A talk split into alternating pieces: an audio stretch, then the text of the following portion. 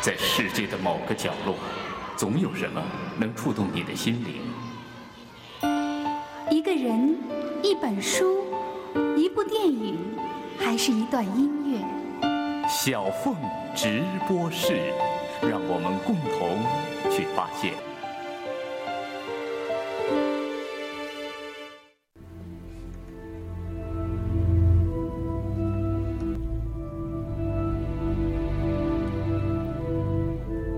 一只虫从苹果表面的 A 点到 B 点，需要绕过半个苹果的周长。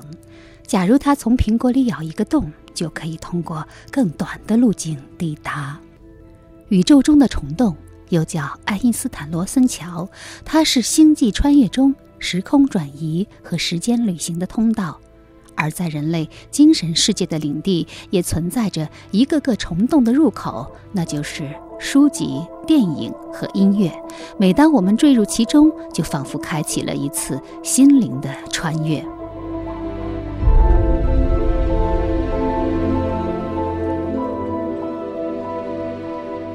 听众朋友，大家好，这里是小凤直播室，我是小凤。今天嘉宾，我的老师，我的前头目，著名节目主持人林雨。在上周的节目当中，林雨老师为我们讲述了他作为一名资深广播人职业生涯中的诸般进退取舍，以及他在六十岁之际华丽转身成为品聚书吧总经理的故事。今天，我们就来分享他为我们带来的一本书、一部电影和一张唱片。感受林雨的感受，聆听林雨的聆听。林雨一刻钟。他是中国最老牌、最霸气的封闭式谈话节目主持人。他用二十年的岁月书写了中国广播史的一段传奇。读他的文字，听他的声音，如静水深流，润物无声。他是心灵的捕手，更是生活的高手。小凤直播室本期嘉宾，著名节目主持人、品聚书吧总经理林宇，敬请收听。继续约会林雨老师。那每一位走进小凤直播室的嘉宾，都要随身带一本书、一部电影和一张唱片。记得一九九九年我刚刚创办这个节目的时候，林雨老师刚好是我的节目总监。对于我这样的一个节目设置，林老师也是有很多的赞同。对我们首先来谈书，很多嘉宾说。啊，只能带一本吗？这可太难选了。那对您来说，是不是也有同样的一个问题？尤其现在在开书店啊。其实我现在有什么感觉？我看这些书，我觉得我都想看，但是我真的没时间看。看书比以前少多得多，多得多，多得多。哦，这样子啊。嗯，我还以为你每天没事儿就坐在济南最豪华的 shopping mall 恒隆广场，然后四楼的。济南最美书店品聚书吧，喝着济南最好喝的下午茶，然后捧着你自己想看的书。我其实特别羡慕你，终于可以自己不用买书看了，有没有这种感觉？想看哪本就看哪本。但是我拿起哪本书我都没有看，为什么呢？就是书不都有那种塑封吗？对，我觉得我把这个塑封打开，这个书的品相就不好了，就没人买了，我就没舍得打开塑封。今天早晨摸了大概有不下十本书，我都没有把没舍得把塑封打开去看这本书。我觉得卖书和读书真的不是一回事儿。但是这些年，像你做林雨天天读，每天一本书，可能大部分都是过眼云烟。现在要让你选一本，你真的特别特别爱、特别特别喜欢，而且特别希望跟听众朋友分享的书，你会给我们带哪一本？其实我的微信里面经常会推荐阅读。我原来推荐过那个《龙纹身的女孩》。《龙纹身的女孩》是一部惊悚小说，这个大家都知道。这部小说呢，是因为有电影。实际上呢。呃，这个小说呢是三部曲中的第一部，就叫《龙纹身的女孩》；第二部呢是《玩火的女孩》；第三部是《指导蜂巢的女孩》。那这三个女孩是一个女孩吗？都是一个女孩，就是 龙纹身的女孩。那林老师，我这个确实有点意外啊！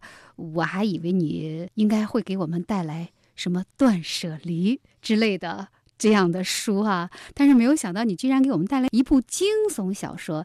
你是一直很喜欢读惊悚小说呢，还是恰好喜欢了这一本惊悚小说？我我一直很喜欢读惊悚小说，嗯，我有两本那个电子书，然后有一本和我女儿弄混了，结果她就给我带走了，带去读书。结果她到飞机上一打开，到那儿给我发了一个短信，说：“妈妈，你都读了些什么东西？” 他就觉得我非常的奇怪，我就读了很多惊悚小说。嗯，类似于像斯蒂芬金啊，对，基本他的书我全读过。阿加莎克里斯蒂，对，那都是比较老了，那以前读的。我觉得我不会推荐断舍离呢，因为我觉得断舍离也是另一种心灵鸡汤，并且断舍离的方式已经被我在生活中多次的使用了。我我现在已经不用断舍离来来鼓舞自己进行那种。生活方式的改造了，因为你已经断舍离的很彻底了。对对啊，这部《龙纹身的女孩》可是一部大名鼎鼎的惊悚小说呀。对，我听说它好像是，比如说在欧洲是以啊几分钟卖一本，几分钟卖一本那样的速度，而且曾经登上了畅销排行榜的榜首，五百五百万册吗？五百万册。那你在读这本书的时候，你感觉它的这种大卖是真的好，还是说？只是风靡一时的那种热潮而已。真的好，当林老师在吐出“真的好”这三个字的时候，他脸上挂着甜美的笑容，甜美的笑容吧。啊，确实觉得挺好的。这个书我不是看了三遍吗？其实一部惊悚小说，如果能看三遍的话，可以想象那。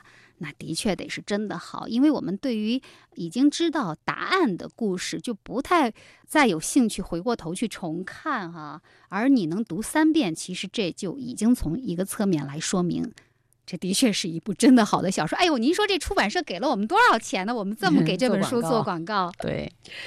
我第一遍呢，就是看着玩儿，我觉得特别好看。因为我这个人，整个的读书的格儿不是特别高，小凤肯定看不起我。我整天的看一些东西都特别可笑，很幼稚。比如说，还好了，你没有看知音就不错了。没看知音，但是他们家有故事会，我要跟听众朋友报个料。故事会我是我们家最抢手的阅读的，一来故事会大家都抢着看，啊，觉得那个作为睡前读物嘛，看着玩嘛，所以看完了多少年看下去，一个故事也没记住，再讲故事还是不会讲。但是龙纹身的女孩，我觉得这本书的他的那种作为一个惊悚小说来说，它的它的其实它的政治意义远远高于它的惊悚意义。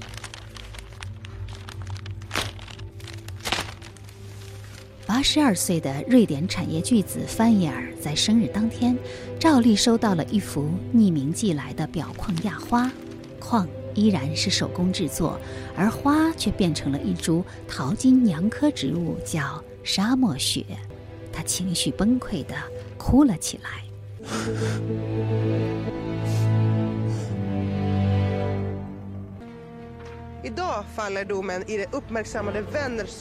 备受尊敬的杂志记者布隆威斯特一向以揭发企业丑闻为使命，却突然因一篇报道而获诽谤罪，职业生涯跌入谷底。此时，大企业家凡耶尔突然找上门来，请他偷偷调查一起沉寂多年的少女失踪案。在调查过程中，布隆威斯特认识了矮小瘦弱的萨兰德。她貌似问题少女，化烟熏妆，用黑口红，但她却是个过目不忘的天才以及超级骇客。有了她的协助，布隆威斯特如虎添翼。然而，这个龙纹身的女孩的身世和内心却是一个令人费解的谜。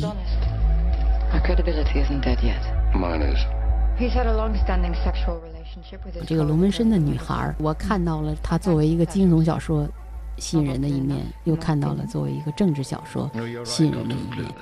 哦，你觉得是一部瑞典政治小说？对，瑞典是世界上被认为很民主、很公允的一个国家，绝对是世界上来讲的话是治理的最好的国家之一。对，嗯，所以他这个整个故事就讲这个龙纹身的女孩。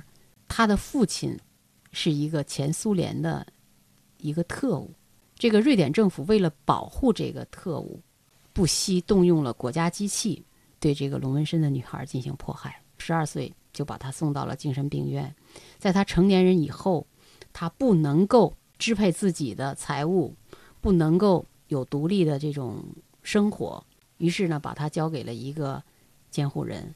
这个监护人是一个律师。他第一次和这监护人见面，这个监护人就强暴了他。后来这个女孩呢，她就因为她在这些被迫害的过程中，她无法和国家机器进行对话。她和医生说，和警察说，和所有的和公器有关的人去说，得到的全都是反面的东西。所以她就，她也不诉诸法律，她就用自己的方式带了一台摄像机，去到了她这个。监护人家里，这个监护人对他来进行残酷的长达几小时的性虐待，他把这些东西全录下来了，然后他就拿着这些东西，最后到了那监护人家里，用那个那个叫就是那个纹身机，嗯，电棒吧，电棒，他电电，然后用纹身机在他身上说：“我是一只猪，我是一只强暴的什么什么什么。” I I feel a bit badly. How we left it last time. Me too.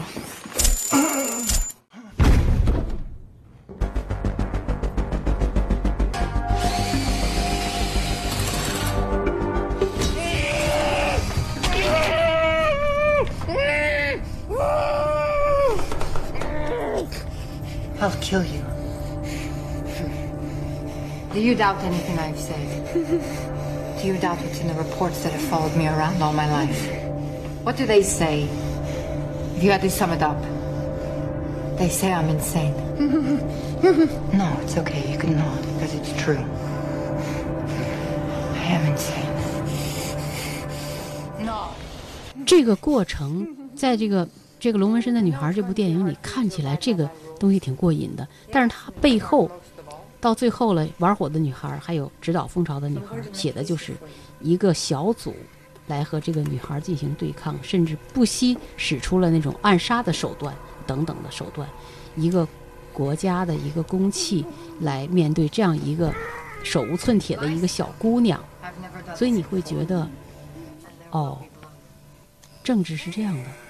其实这这个这本小说真是在惊悚之外的一部政政治小说。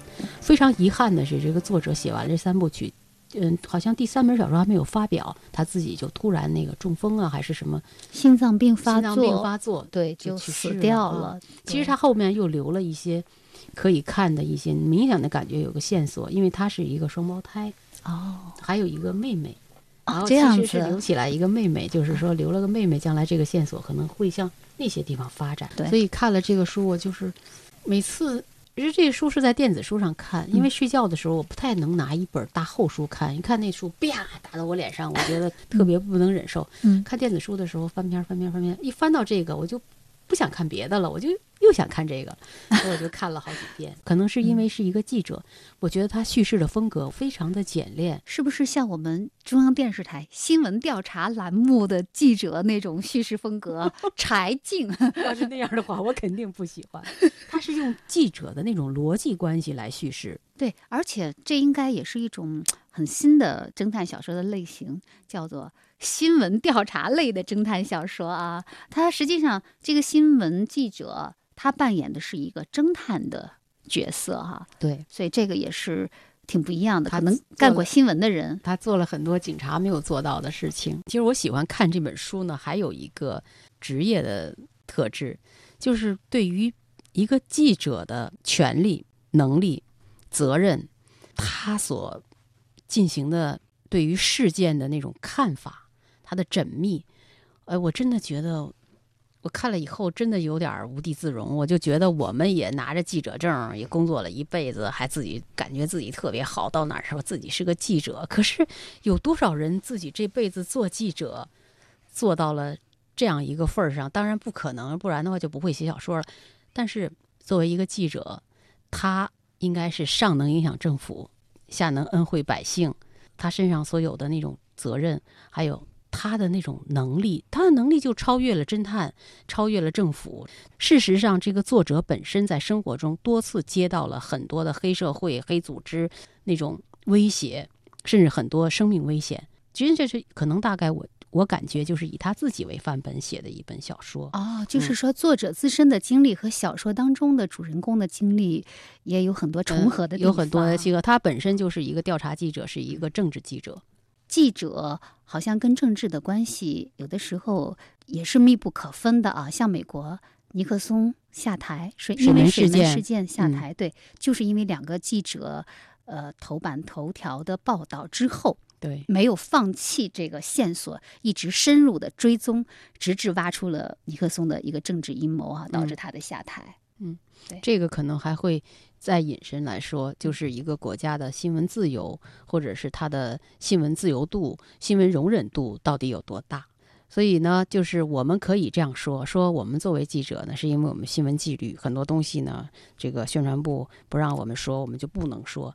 但是一个记者的责任或者他的那种担当的那种勇气，始终是存在的。嗯，这就是记者这个职业真正所赋予他的那种使命感。使命感。嗯，所以看了这个就觉得特别过瘾，虽然觉得自己也没做出任何的像芝麻大小的这样的人家这种类似的事情，也可能我们用其他的方式来做，比如说我可能会原谅自己说，那我做一个节目，我润物细无声的影响到很多人，那可能也是有一种使命，但是始终没有像人家这么勇敢去面对一件事，或者是把这件事追查到底。我觉得这本书对于林老师来说，似乎有好几个功能啊。嗯，一方面，您刚刚对我们进行了业务培训；另外一方面，您又进行了自我检讨。是，嗯呃这本书就是他在进行铺排情节的过程中，让你看到了国家公器的力量，还有应该怎么认识国家公器，并且我们应该怎么样保护自己，等等等等。我觉得，嗯所以它并不是一个简单的小说。没错，其实弱小的个人在国家公器面前是非常无力、非常没有力量的啊。对那我们就不妨打开这本书，看看这个龙纹身的女孩是如何与国家机器去周旋。对，其实我平常不太谈这些关于政治啊，关于比较敏感的话题，我都不太谈。嗯但是我看了这部书以后，我对于国家，啊，对于政权，对于权力的认识更深了一步。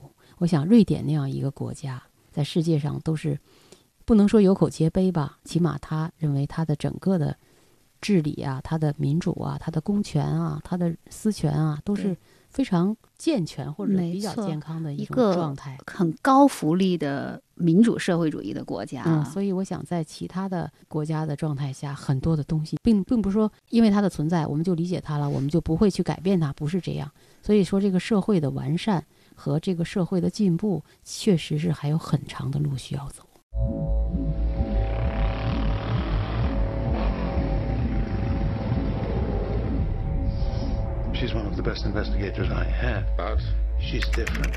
龙纹身的女孩，作者斯蒂格拉森，瑞典作家与新闻记者，曾任职于瑞典中央新闻通讯社。而犯罪小说界也极少同时需要向一位作家致敬与致哀。拉森就是这样一位光芒四射的作家。Sometimes he pleasures her. Not often enough, in my opinion. 好，那么就是，呃，就文学的品格来讲的话，你觉得这个小说，比如说一般我们都会觉得侦探小说的那个文学的品格不一定那么高啊。那么在您读来的话，这部《龙纹身的女孩》，你觉得她的文学的品格要按五分打的话，能打几分五？分哇，有这么美？美，嗯，他这部小说完全颠覆了，就是只有美国人才会写惊悚小说的这样一种现状，完全颠覆了。他当年日本人也也会写啊啊，，但是但是一直是美国人在比较称霸，或者英国人嗯在比较称霸。但是说这个瑞典的这个这个它的这种大卖，在英语国家的那种大卖啊，确实是这个是引起了很大的那种文学界或者是出版界的震撼。那你有没有觉得这个小说的女主人公，这个龙纹身的女孩，是有可能进入文学史的一个人物呢？我看到好像评论当中有一个大作家，就是呃说文学史的殿堂已经嗯向他敞开大门，欢迎他进来。关于进入文学史是否能进入文学史，我觉得在我们俩在这儿讨论这个问题，觉得有点儿替古人担忧什么的。哦呃，但是为什么会提出这个问题啊？因为我看到那个书的封面上好像就有这么一句话，嗯，我我感觉这个评价太高了。比如说我们印象当中的文学史上的那种女性的形象都是光芒万丈的啊，呃，比如说安娜·卡列尼娜，或者是像包法利夫人简爱。啊，对对对，或者是简爱，嗯。对。但是一个纹着身的、描着黑眼圈、浑身都是洞的女孩，她能够代表二十一世纪的女性进入文学史吗？我觉得，如果嗯，她进入文学史，一点儿也不感到奇怪，因为如果说安娜·卡列尼娜在那个时代是一个叛逆者的形象，那么她实际上在今天也是一个叛逆者的形象你。是说龙纹身的女孩？龙纹身的女孩在今天也是一个叛逆者的形象。她所叛逆的不是自己的内心，她所叛逆的是国家的公器的那种迫害，对于迫害她的人的自身的那种勇敢的反抗。我觉得这件事情如果发生在我们周围，我们所选择的更多的是坚强。坚强本身有很多的被动性，它就是隐忍、接受，而他所选择的是勇敢。他用火玩火的女孩，他用火去烧他那个亲生父亲，最后一直把他父亲致死，他才彻底的得到了解放。实际上，他不是和他父亲的一种恩仇，是国家机器通过他的父亲对他进行的一种报复或者是毁灭。如果父他父亲不毁灭，这个国家这个机器所利用的这个小组不毁灭，他就得毁灭。在这种面前，他非常的勇敢。所以我觉得，假如他进入文学史的话，我觉得他这个形象还是挺光辉的，哦，有光泽的。但是我也听你在讲述的时候，我也很纳闷儿啊。比如说电影当中，因为我是看的嗯电影，没有看原作。嗯电影当中是有一个情节说他烧伤了他的父亲啊，但是我没有想到这个父女关系如此的极端，是不是被国家给异化了？他是这样，因为他父亲作为一个前苏联的间谍，是被瑞典政府所保护的。嗯，为了保护他，呃，瑞典政府不惜动用了财力、物力和人力。他是不是知道很多国家不希望他泄露的秘密？，对，然后呢，实际上这个人呢，他是一个混蛋，就是他的父亲是一个混蛋，他一直把他妈妈作为一个泄欲的工具，并没有是正常的那种夫妻相称，他们也没有婚姻，所以生了这个孩子以后，他也并不认为这个孩子就是他的亲生女儿，从来没有给过他爱，啊，是这样的一个背景。也就是说，实际上这个龙纹身的女孩，她报复的是父亲，报复的是国家。我觉得更准确的说，其实她是代表正义的化身，去报复了一股无比强大的邪恶的力量。恶势力，对你这个说的特别的准确。但是最后呢，他的最后的结尾嗯是、呃，用于保护他父亲的这整个的一个小组和机构被国家呃也判了刑，哦，是这样。这样子他的结尾是这样，最终还还是正很义光明。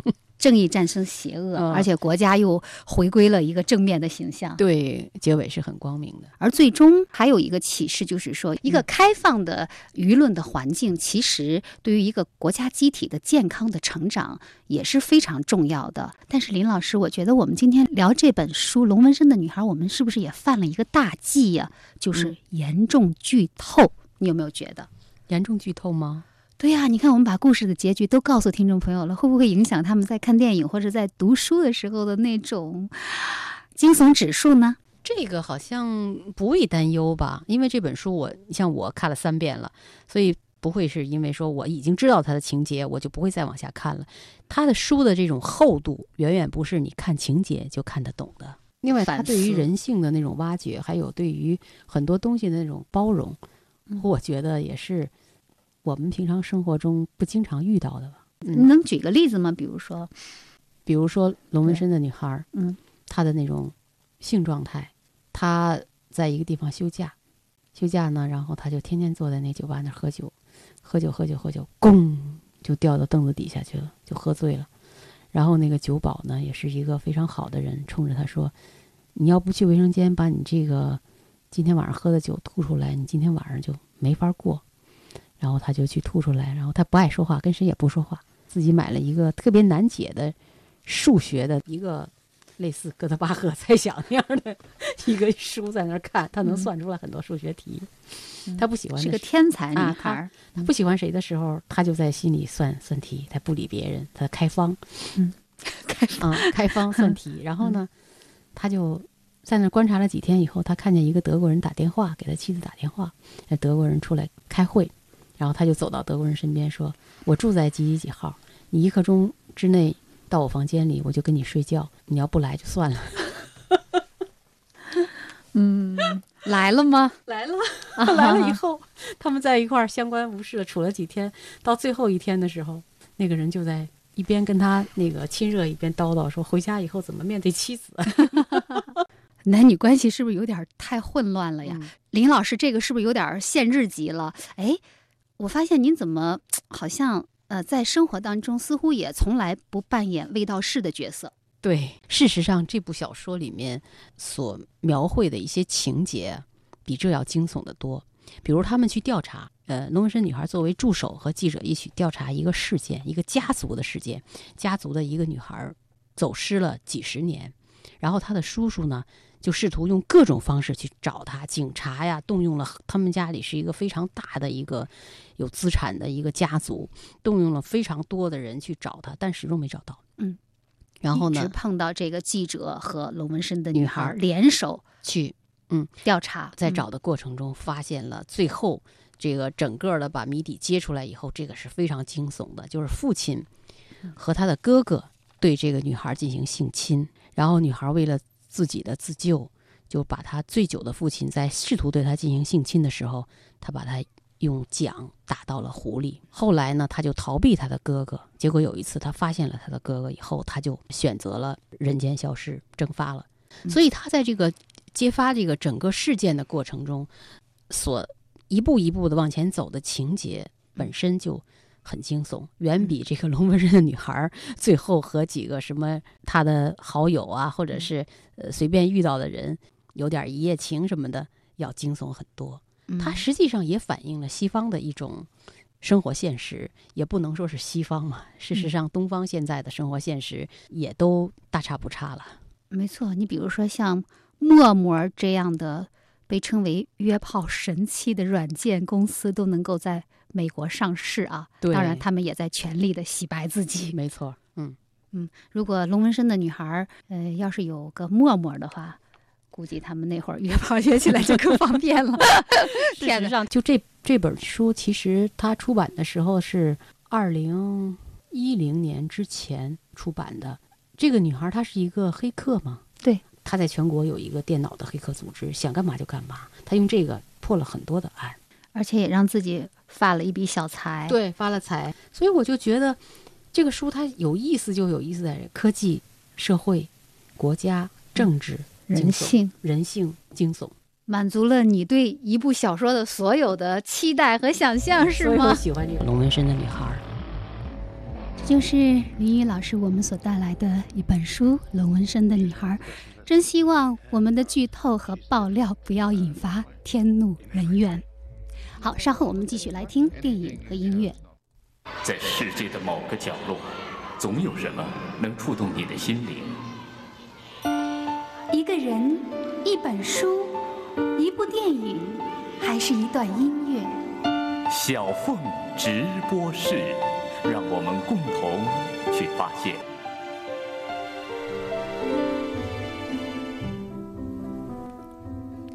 一九二五年，艾伯特王子，也就是英国国王乔治五世的第二个儿子，被父亲要求在伦敦温布利的大英帝国展览会上致闭幕词。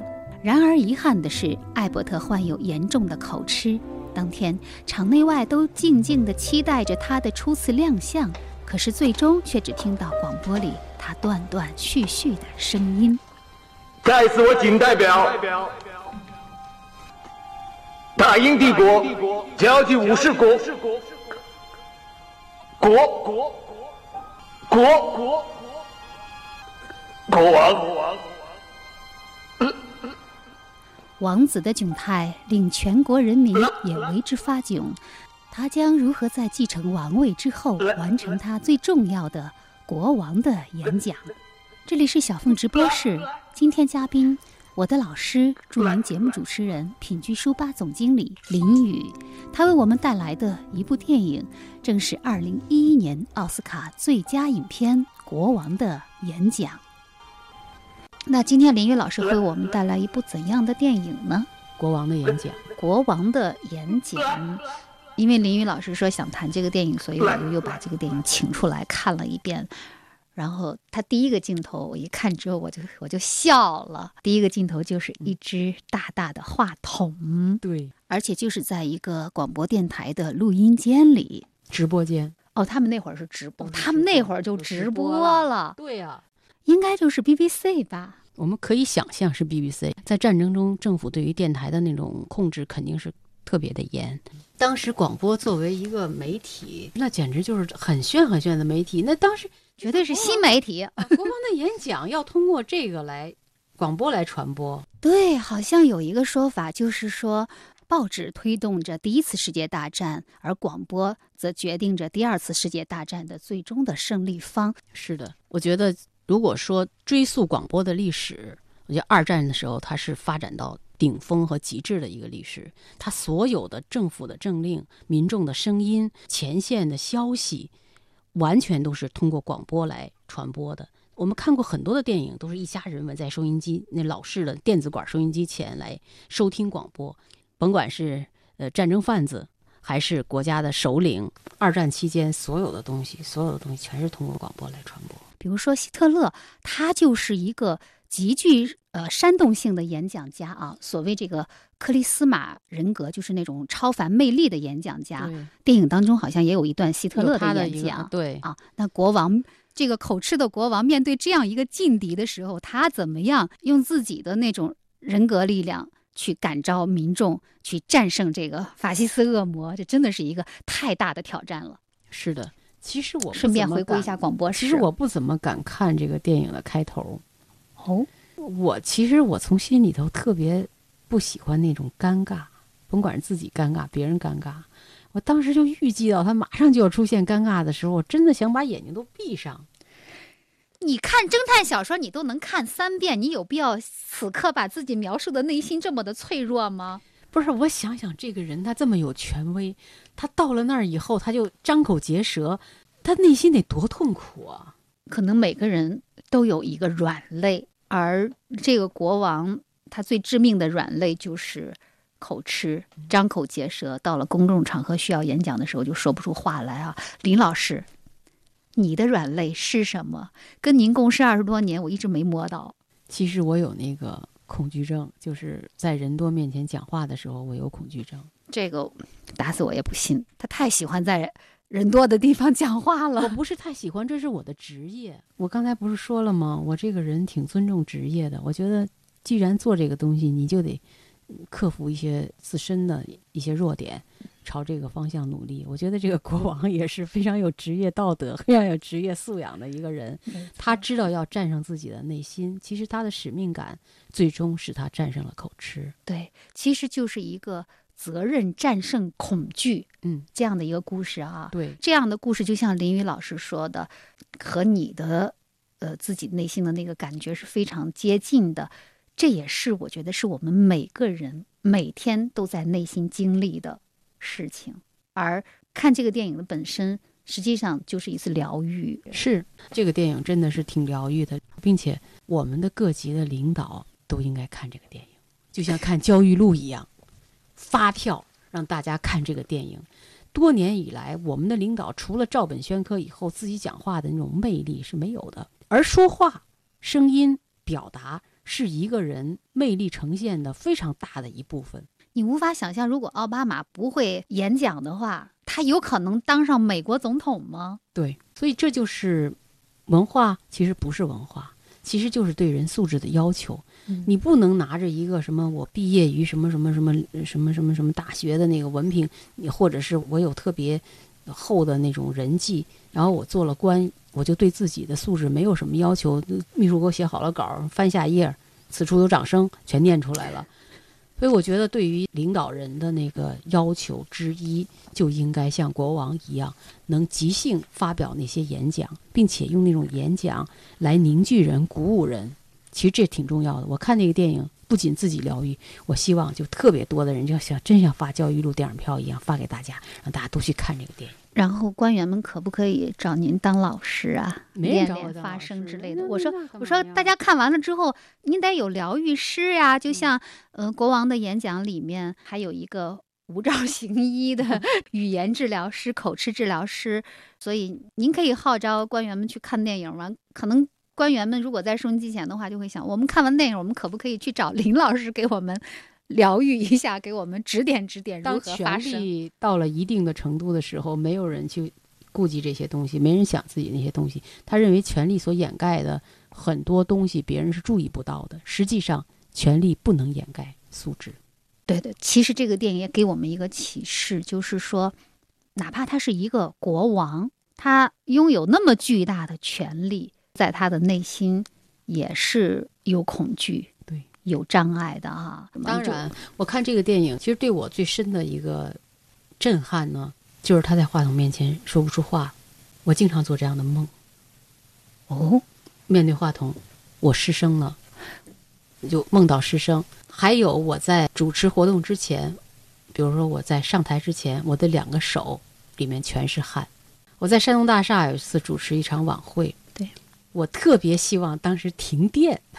我说如果停电了，我就不用上台了。然后我有的时候我就嗯临上台那一瞬间，那好多活动都是我自己策划的。对呀、我特别恨自己，我为什么要策划这个活动？我策划了这个活动，我为什么非得要接这个主持？其实我可以不接，让别人主持啊。比如说让小凤主持，当然别人也不接啊。因为别人也有焦虑症，好吧？你想，一个这个这样的人干一个这样的工作，嗯我有的时候还会想，如果这人生重新来过，我会干嘛？会干嘛？后来我想了想，我可能还是会做记者呀，或者会做主持人。我想想这个，我也挺悲哀的。我想，我这人怎么活得这么没劲啊？做记者、做主持人多有意思啊那转一！圈就回来了，你不能干点别的吗？我觉得你是不大可能干点别的了。你看，你就开一书吧，你还得愣给人书吧里安一直播间呢。对，可能干不了别的。这不仅仅是钱多任性的问题，我就非得书吧弄一直播间，然后安装的都是非常高档的那种录音设设备备啊，录音间还都是贴了泡沫的，有吸吸音那个效果的，而且是落地窗，脚下就是泉城广场喷泉，对，远处就是千佛山。我觉得这直播间你是不是就是给自己建的呀？我当然。那为什么我要做一个直播间呢？哦，做一个直播间叫请别人来录音啊？那我肯定是我自己首先要使用使用，我要享受这个。我估计星期六或者星期天我就会开这个阅读时间，我就会在这里面读东西。阅读嘛，喜悦的悦，嗯，因为读书和看书是两回事儿。你看书能迅速的在你脑子里转换成声音吗？你转换出来的声音是那种很唯美的吗？可是你读就不一样了，你读出来的东西，就是你对这个书的理解，对作者的理解，对这些文字的那种粉饰。所以我觉得就挺好的，我以后会在那儿读书，读个十块钱的，读个十块钱的。我能去读八块钱的吗？啊，行，欢迎你去读书。现在报名者众、啊，给我发微信，我说嗯后场吧。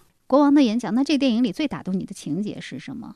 最打动我的情节就是，虽然他是国王，但是并不是像我们想象的国王旁边侍卫成群，大臣们云集，而是始终和家人在一起，并且非常奇怪的是，这国王他不能去演讲，但是他可以给孩子讲故事。他给孩子讲睡前故事，一点儿也不结巴一。点儿也不结巴，还学那个企鹅的模样走路。然后他讲的那故事就是讲了，先讲了一个企鹅的故事，然后呢，企鹅发生了一个变化，孩子们充满了希望，想变成了美丽的王子。但是他说没有，变成了一个信天翁，其实还是一个禽类。其实这里面还是个鸟儿，对，里面有个寓意，因为信天翁是一个非常强大的一个短尾的一个鸟，它非常的强大，它会护卫家人，护卫自己的那个孩子，它很很有力量的一个鸟。嗯，所以我觉得它大概也是有寓意的吧。啊，它作为一个国王，在二战中的那种突出表现，也足以护卫国家，他就有那种信天翁的力量。陛下，祝你好运。那电影当中最后的一个情节，就是国王终于克服了自己所有的心理的障碍、语言的障碍，成功的发布了告全国人民书啊！那每一个呃英国的民众那个时候都在收音机前听到了国王的演讲。那个时候你有没有看着觉得也挺激动的？就是那篇演讲也感觉非常的鼓舞人心。我非常激动，当时好像记得我还流泪了。演讲或者说话的能力。在很大的程度上表达着一个人的形象，同时也是表达着一个国家的形象。其实，在世界史上有很多著名的演讲都是改变国家的命运。当然，它的历史作用一直被今天的人所传颂。像那个著名的马丁·路德·金的那个演讲，“我有一个梦 ”，I have a dream。还有就是宋美龄在抗战的时候到美国去募捐嘛。他那个演讲到现在也经常被人所提及，并且他还有当时有影视作品留下。我觉得这个对于重现历史、重现一个人的魅力、重现声音的魅力，就是思想的力量怎么转化成语言的力量，然后去影响别人、推动历史。从这个角度来看，演讲的力量是非常重大的。其实我比较喜欢的演讲，我我叫它诵读之美，把思想的东西、心灵的东西通过语言。转化传播，这个其实就是国王的演讲中触及心灵的诵读之美。我们并非有意卷入这场纷争，可我们必须接受眼前的挑战。如若不然，一旦某种行为准则盛行，将会把目前人类已形成的文明秩序彻底摧毁。这种行为准则，除去他所有的虚伪掩饰，其内核实则是原始社会的信条。所谓武力，正因如此，为了我们每个人珍惜的一切，可以说，如果我们。不能接受这一挑战，那将是难以想象的。基于这一崇高目标，我正式号召本土以及隔海相望的全体臣民，以我们的事业为己任。每个人都有自己的软肋，哪怕是一个国王，也会为此活得无比痛苦。然而，当责任战胜恐惧，当使命战胜怯懦，你也会成为一个真正的国王，一个你自己内心的国王。您正在收听的是小凤直播室，今天嘉宾我的老师，著名节目主持人、品剧书吧总经理。林雨，那么林雨老师为，我们带来的又是一张怎样的唱片呢？而告终。那我们今天访谈进入最后一个环节，就是林雨老师今天为我们带来一张怎样的唱片呢？你先前我跟小凤说过，小凤说你喜欢的音乐，嗯嗯，我就说伏尔塔，想也没想就告诉我伏尔塔瓦河，嗯，为什么？然后刚才想也没想的就问我。伏尔塔瓦河是支什么样的乐曲来着？对对 对，为什么会说伏尔塔瓦河？你知道，在文革期间，所有的音乐，国外的音乐全部都是禁的吗？被禁的啊。对。然后，呃，开的时候呢，是先开社会主义部分。对。啊，然后呢，再开那个古典的。但是开社会主义部分的时候，就非常快的，第一批就就有伏尔塔瓦河。啊因为他是捷克作曲家，对，呃，做的一个，其实是一八几几年，我记不清楚了。捷克也是属于我们社会主义阵营的国家，所以它就是属于特别政治正确的那种音乐。当时你知道我们我为什么对这个乐曲特别特别的熟悉呢？嗯，我们当时那个播乐曲啊是直播，也是直播呀。下面请听斯梅塔纳的组曲《我的祖国》第二乐章。然后就就开始说了第二乐章伏尔塔瓦河，然后就说，乐曲一开始，表现两股清澈的泉水从山涧涌出，一股寒流，一股是暖流。寒流由长笛的音色和上行波动的音型奏出，不久单簧管以温暖的音色行下行波动的音型进入，噜噜噜，就是当哒啦哒哩啦哩啦啦来啦哩啦来来来来啦。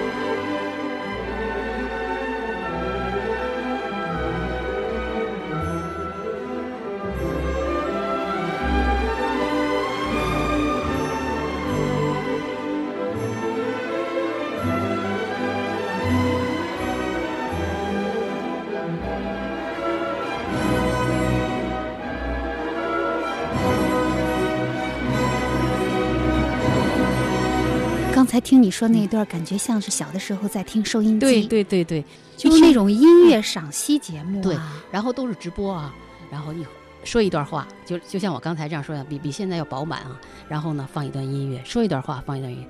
结果呢，呃，我说完这话，放那音乐的时候，我就就那种激情就感觉啊，内心里面特别的涌动。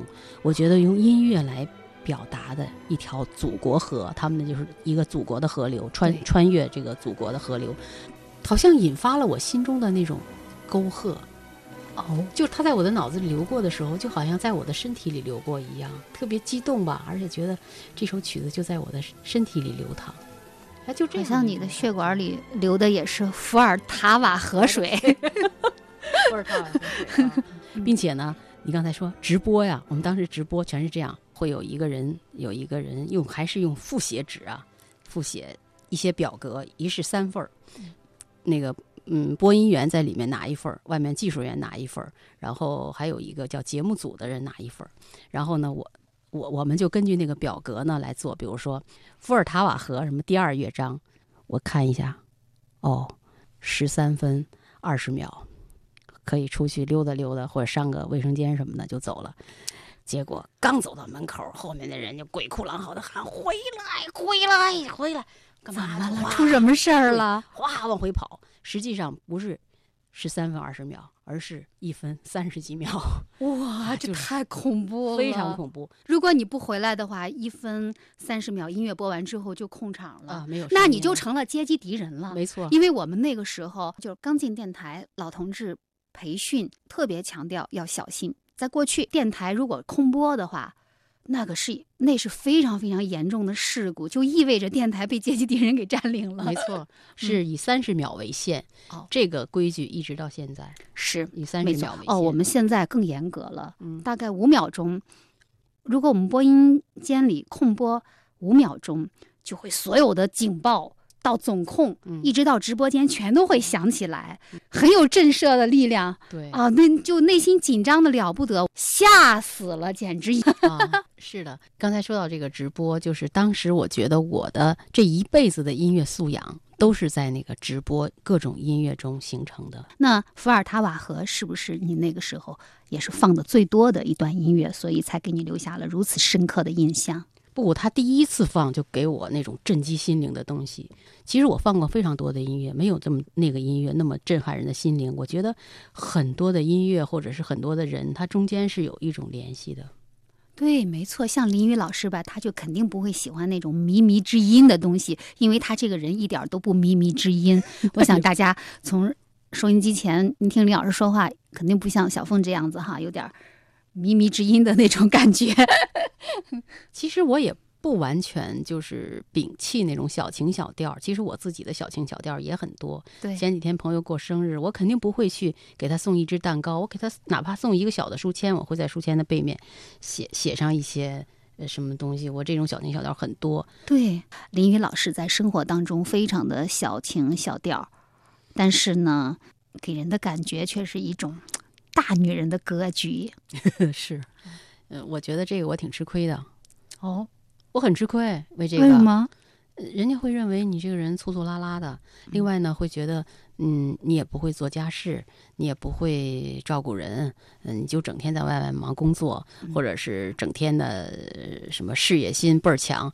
其实这个完全和我这个人是很拧巴的印象。没错，像我这种人吧。无论走到哪里，就是脸上基本上就会呃，好像是写着求拥抱、求关注。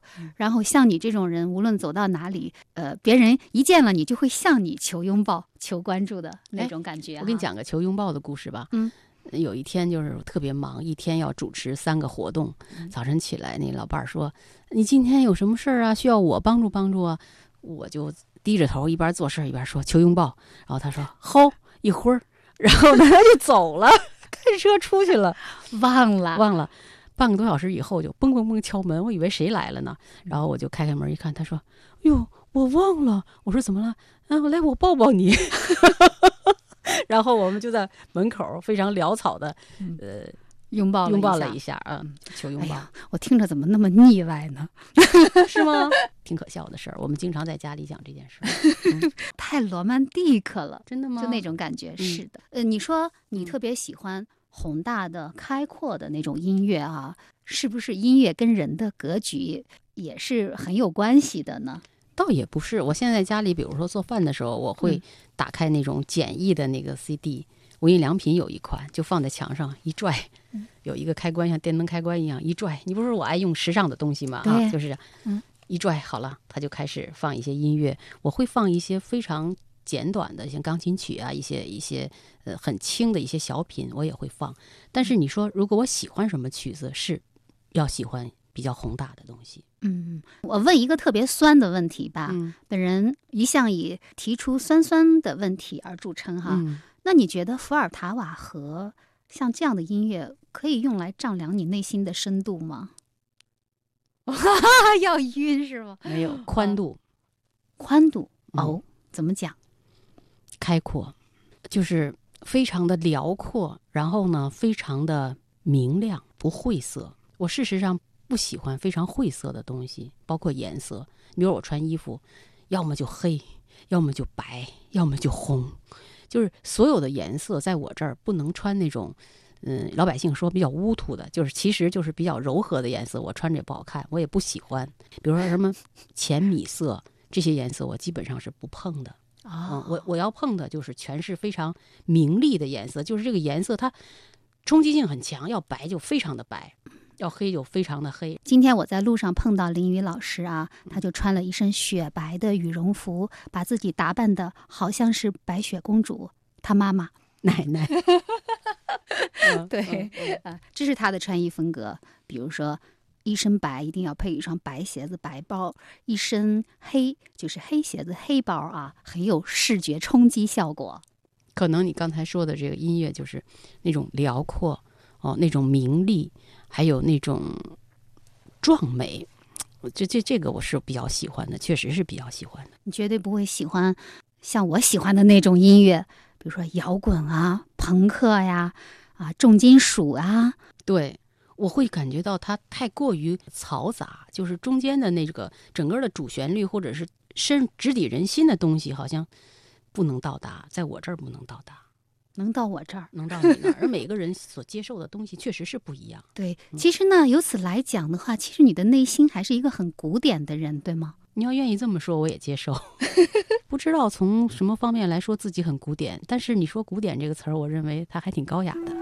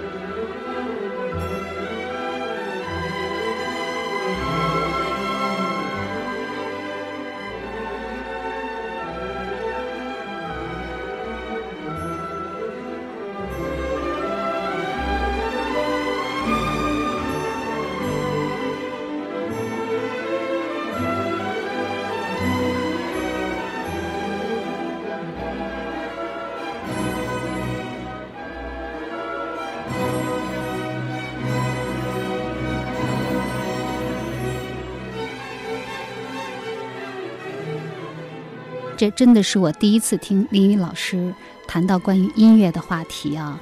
比如说像你的节目《林雨一刻钟》，或者是《林雨天天读》，完全都是那种没有背景音乐的。音乐实际上是一个人生存或者内心必不可少的东西。对于音乐的认识，怎么认识呢？说，嗯，说现在很多人填简历就是爱好什么文学、音乐、什么美术，就这样啊。但是我从来不敢填这些东西。我，但是我觉得一个人的音乐素养对于一个人的生命节奏是有巨大影响的。比如去做一件事情，内心有节奏；比如你的生命历程，内心也有节奏。一定要循着这个内心的这种节奏去完成生命的一个一个的阶段。很多东西是不可逾越的，所以学习音乐或者是嗯有很好的音乐素养，对于人的那个形成生命节奏特别有帮助的。前一段时间呢，我我自己就是做一些小股票，其实也小赚了一些，因为最近股票涨到三千多点。比起那一两千点的时候，那就会会赚钱。但是我在家里头，我就自省说，我最近赚钱一点都不多，因为我老是踩不准这个节奏。哦，嗯，实际上你这个理财啊，你在这股市上它是有一个节奏的。如果做短线，你把节奏踩好了以后，真的就是能赚钱。嗯，我就自省说，我没没没掌握好节奏。同样，你如果反思自己、醒思自己的生命过程，某一个过程，你对某一个节奏。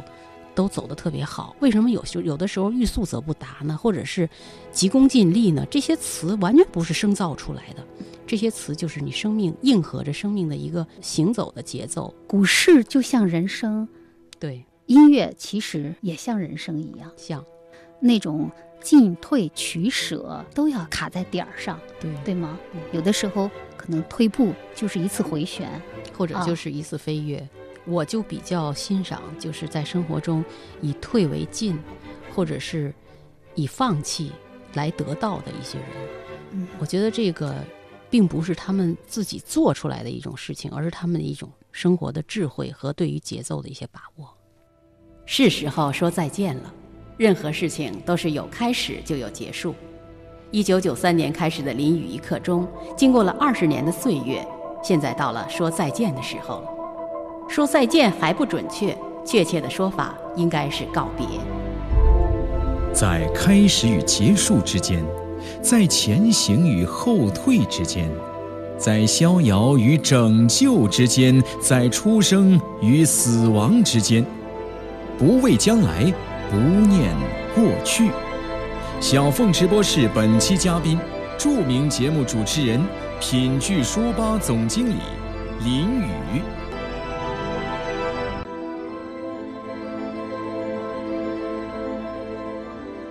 没有结束，就没有开始；没有退步，就没有前进；没有拯救，就没有逍遥。未知死，焉知生？二零零七年，我的著作《小凤丢手绢》八年的八十人出版，林雨老师为我写作序言，一飞冲天，一鸣惊人。八年后的今天，在李宇老师从节目主持人的岗位上退休，并成功转型成为城市文化客厅品剧书吧女主人的时候，我有幸以八个字回赠给她：不念过去，不畏将来。